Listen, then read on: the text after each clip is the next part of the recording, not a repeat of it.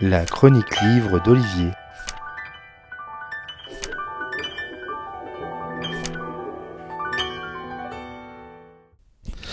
Qui peut prétendre, sans sourciller, connaître tous les atours du cerveau?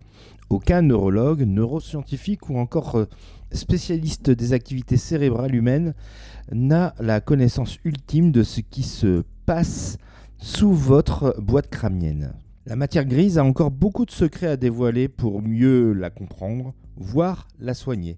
Ces avancées nous permettent de mieux euh, connaître notamment des troubles dits mentaux et ne plus ostraciser tout un pan de la population par l'incompréhension des mots dont ils ou elles sont victimes.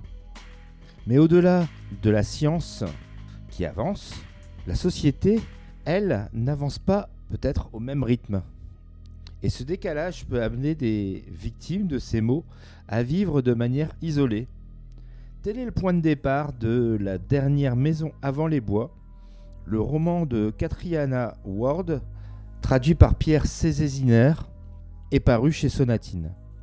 Ted Bannerman vit en solitaire dans une maison, elle aussi isolée au fond de l'impasse Needle Street, elle-même près des bois. Gros terrain pour soupçonner Ted de trucs chelous.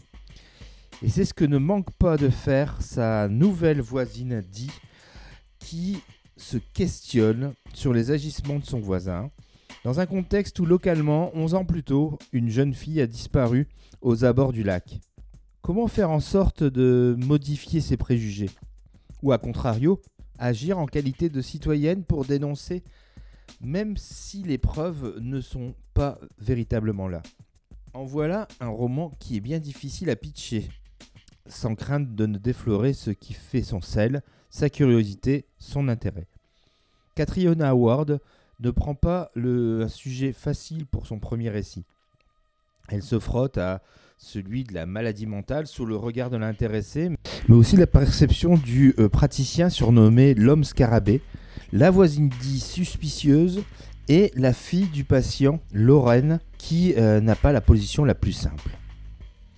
Elle touche aussi le thème euh, périlleux, aussi bien par le fond, mais surtout par la forme, de la transformation mentale du personnage principal comme l'a fait par le passé avec beaucoup de talent des auteurs illustres comme euh, Stephen King par exemple dans Shining ou encore Christine.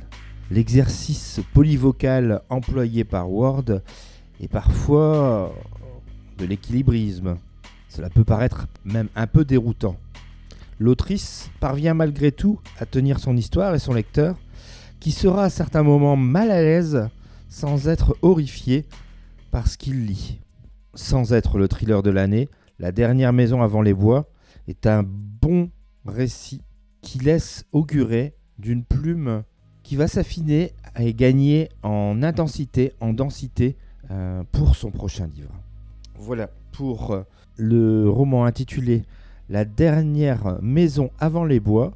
Son autrice Catriona Ward et c'est paru chez Sonatine. Bonne lecture et à bientôt.